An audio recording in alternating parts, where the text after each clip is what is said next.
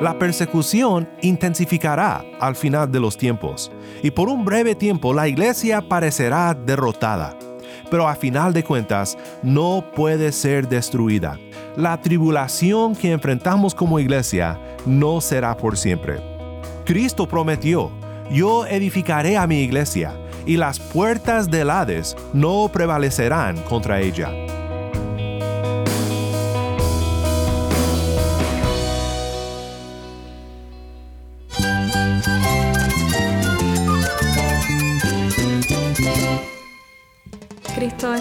Cristo es mi todo. Cristo es el Rey del universo, es quien guía nuestras vidas. Él es grande y amoroso. Él es real. Solamente Jesucristo es nuestro Señor y Salvador. Es mía quien me fortalece. En Cristo Jesús hay esperanza, hay paz. Y nuestro Dios es un Dios de rescate. Estás escuchando a El Faro de Redención, Cristo desde toda la Biblia para toda Cuba y para todo el mundo.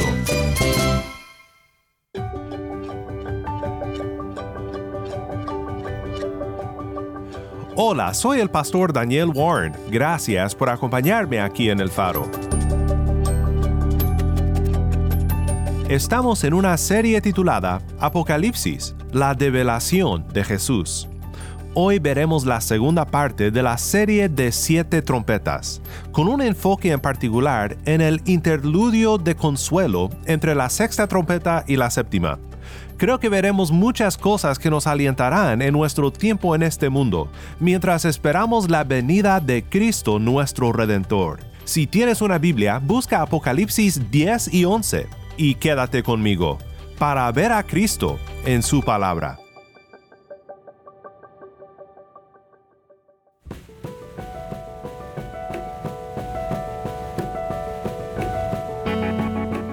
Cristo suele aparecer justo cuando necesitamos más de Él. No me refiero a visiones ni voces audibles, sino a la experiencia del creyente cuando pasa por sus peores momentos en esta vida, sus momentos de angustia y tribulación. Suele ser en esos momentos cuando sentimos la presencia de Cristo más íntimamente y aprendemos más profundamente de Él, de su carácter, de su cuidado, de su amor aquí en el medio de Apocalipsis, en una sección que interrumpe la serie de las siete trompetas que comenzamos a ver ayer, aparece nuestro Cristo, y es una maravillosa imagen de las glorias de nuestro Redentor los paréntesis o lo que hemos llamado los interludios de consuelo en la serie de los siete sellos y ahora en la serie de las siete trompetas, no simplemente añaden suspenso a la narrativa, sino que otorgan consuelo a los primeros lectores y también a nosotros mismos. En medio de las descripciones vívidas y a veces enigmáticas de cómo Dios está ya en esta época actual llevando a las naciones a juicio, y finalmente en cada serie de siete cómo Dios juzgará por completo a la humanidad por su pecado.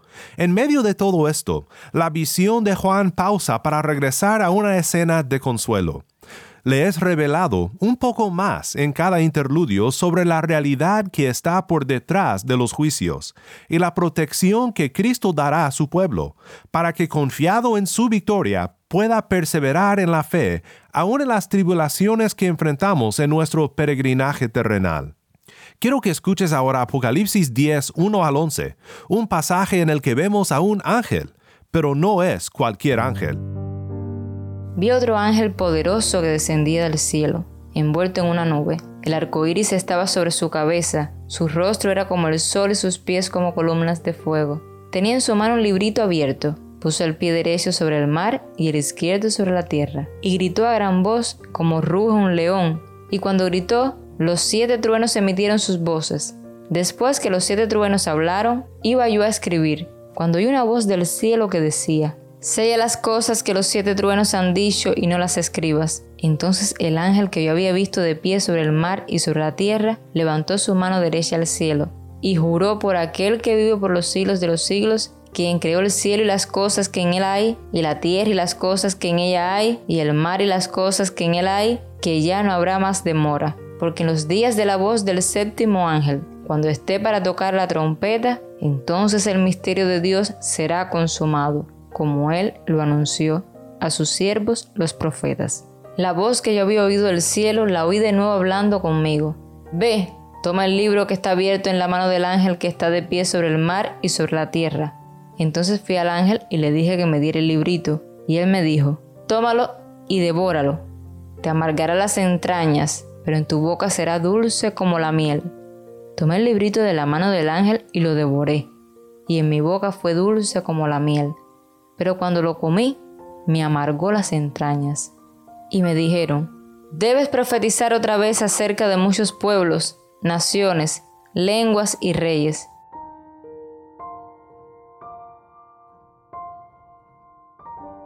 Primero, hablemos de este ángel y luego de lo que el ángel le dijo y le dio a Juan.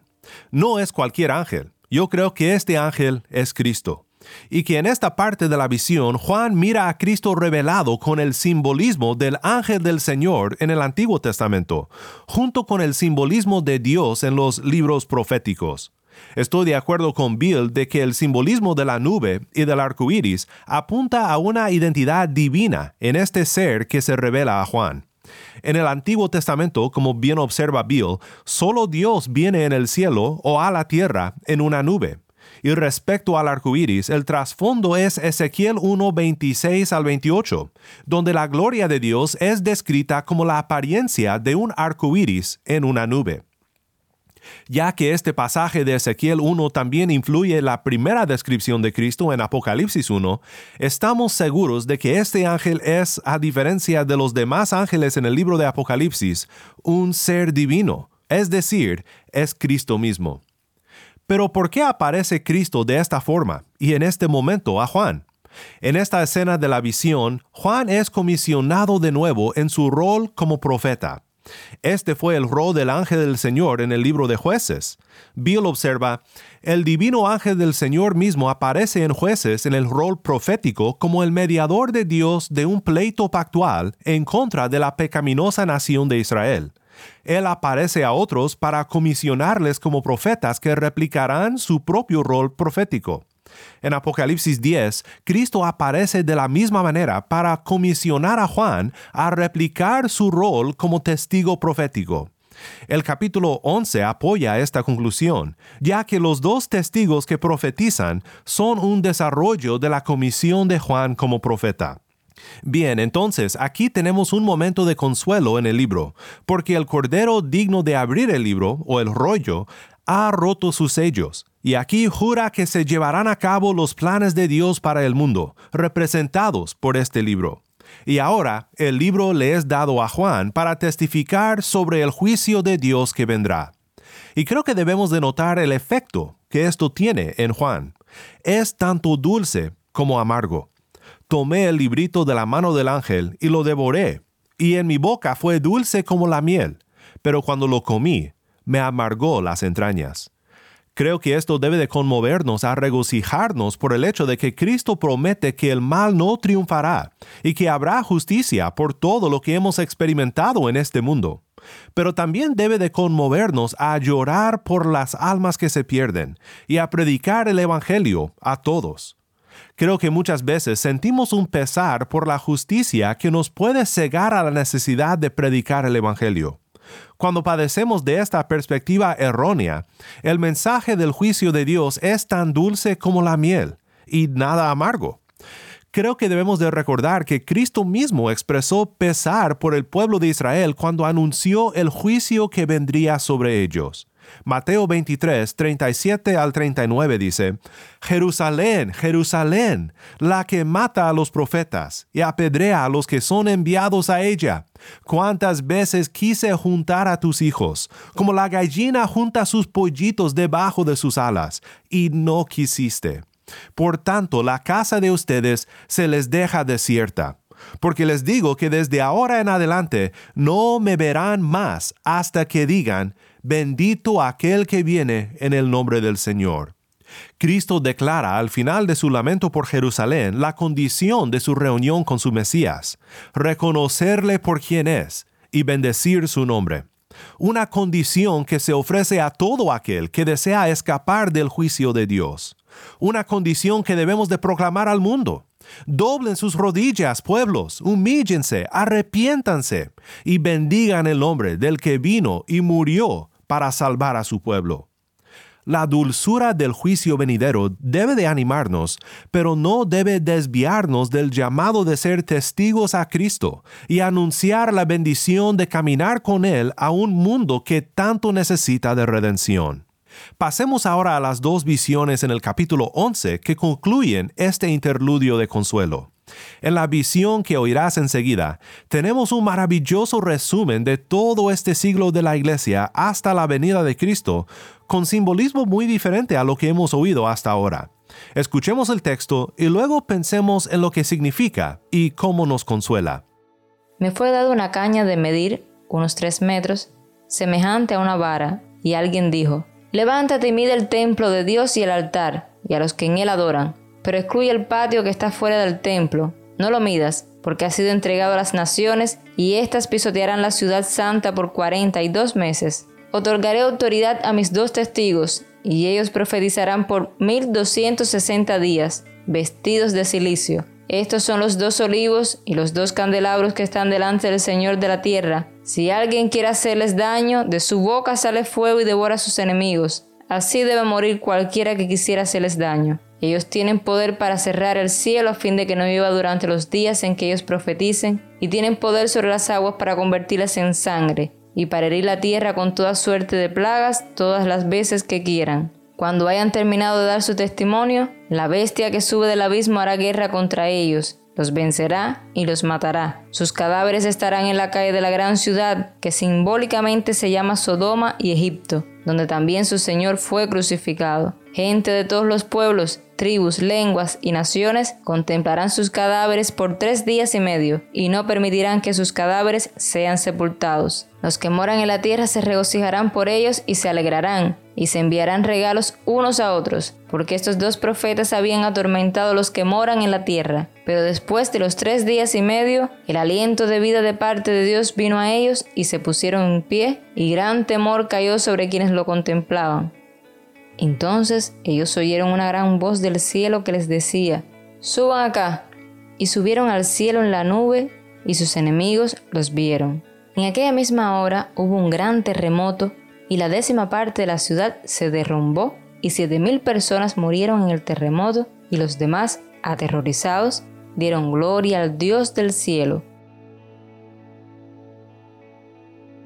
La primera de las dos visiones tiene como trasfondo Ezequiel 40 al 48, cuando le fue prometido a Israel un templo que sería más glorioso que el templo que fue destruido cuando Babilonia conquistó a Judá.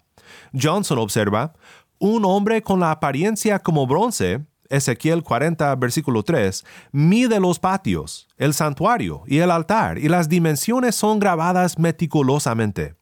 Ahora Juan es dirigido a medir el templo de Dios y el altar y los que en él adoran. La mención de los adoradores muestra que el templo simboliza el pueblo de Dios, el cual es su nuevo verdadero templo, tal como enseñan otros textos del Nuevo Testamento. Y estos textos son 1 Corintios 3, 16 y 17, Efesios 2, 20 al 22 y 1 Pedro 2, 4 al 10. Entonces el mensaje aquí es que la iglesia tendrá persecución, pero no será finalmente destruida.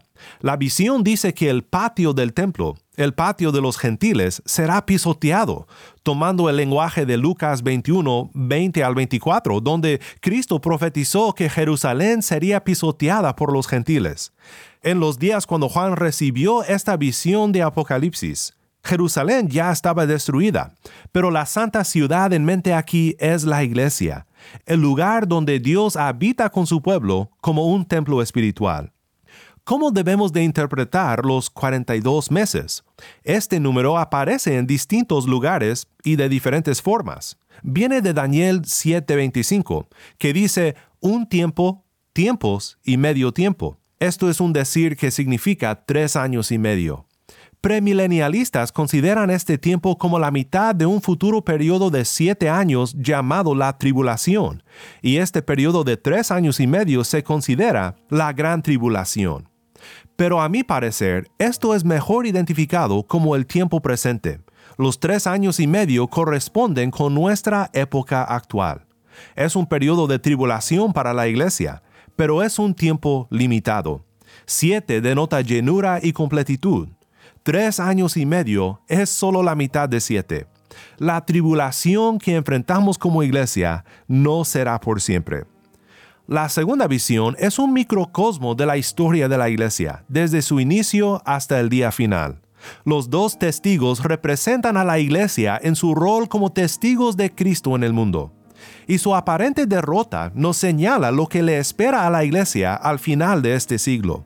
Podemos llamar a esto la perspectiva escatológica de Apocalipsis. La persecución intensificará al final de los tiempos, y por un breve tiempo la iglesia parecerá derrotada. Pero a final de cuentas no puede ser destruida. Cristo prometió, yo edificaré a mi iglesia, y las puertas del Hades no prevalecerán contra ella. ¿Cuándo vendrá este triste tiempo de aparente derrota? Cuando hayan terminado de dar su testimonio. Los propósitos de Dios no serán descarrilados por los ataques del enemigo. Y el tiempo de su aparente derrota corresponde con el simbolismo de los tres años y medio. Solo durará tres días y medio, un símbolo de brevedad. El triunfo de la iglesia parecerá resurrección de la muerte, y la fiesta global celebrando su derrota será interrumpida con el juicio final, el tercer ay, la séptima trompeta. El segundo ay ha pasado, pero el tercer ay viene pronto. El séptimo ángel tocó la trompeta y hubo grandes voces en el cielo que decían, El reino del mundo ha venido a ser el reino de nuestro Señor y de su Cristo. Él reinará por los siglos de los siglos. Y los veinticuatro ancianos que estaban sentados delante de Dios en sus tronos se postraron sobre sus rostros y adoraron a Dios, diciendo, Te damos gracias, oh Señor Dios Todopoderoso, el que eres y el que eras, porque has tomado tu gran poder y has comenzado a reinar. Las naciones se enfurecieron y vino tu ira, y llegó el tiempo de juzgar a los muertos y de dar la recompensa a tus siervos los profetas, a los santos y a los que temen tu nombre, a los pequeños y a los grandes, y de destruir a los que destruyen la tierra el templo de Dios que está en el cielo fue abierto, y el arca de su pacto se veía en su templo, y hubo relámpagos, voces y truenos, y un terremoto y una fuerte granizada.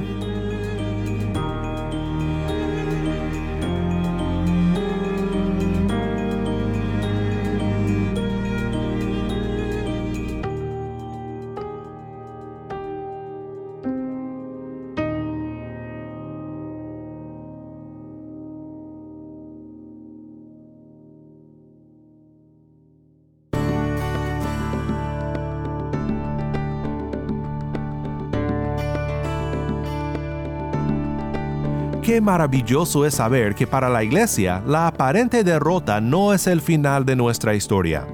Vendrá un día cuando todo parecerá perdido, pero Cristo triunfó sobre la muerte para que la muerte nunca triunfe sobre la iglesia. Oremos juntos para terminar.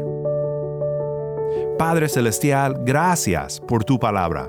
Gracias por este grandioso texto que nos revela tus grandes planes para la salvación de tu pueblo.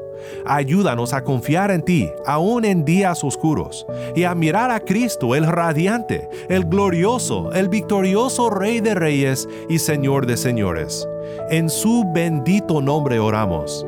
Amén.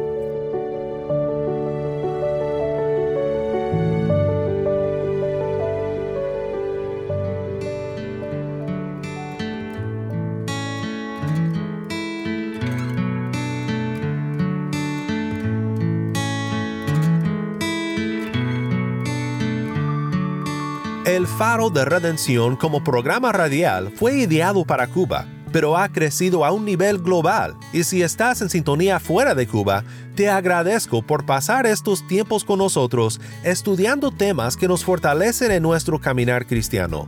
Para más información sobre este ministerio y sobre cómo tú puedes formar parte de nuestra misión, visita nuestra página web elfaroderedencion.org nuevamente nuestra página web elfaroderedencion.org.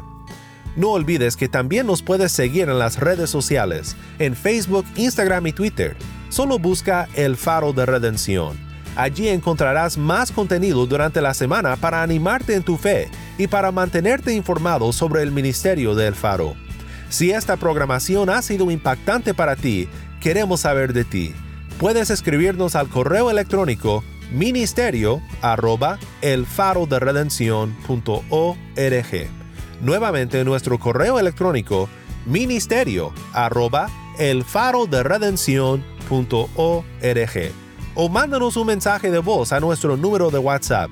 Y cuando nos lo mandes indícanos si podemos incluir tu mensaje en un futuro programa. Nuestro número de WhatsApp es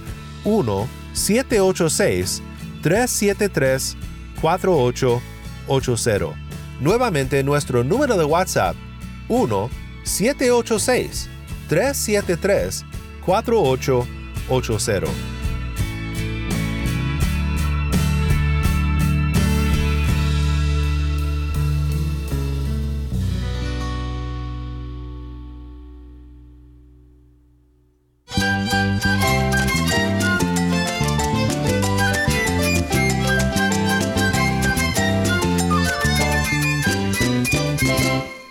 Soy el pastor Daniel Warren. Te invito a que me acompañes mañana en esta serie Apocalipsis, la develación de Jesús.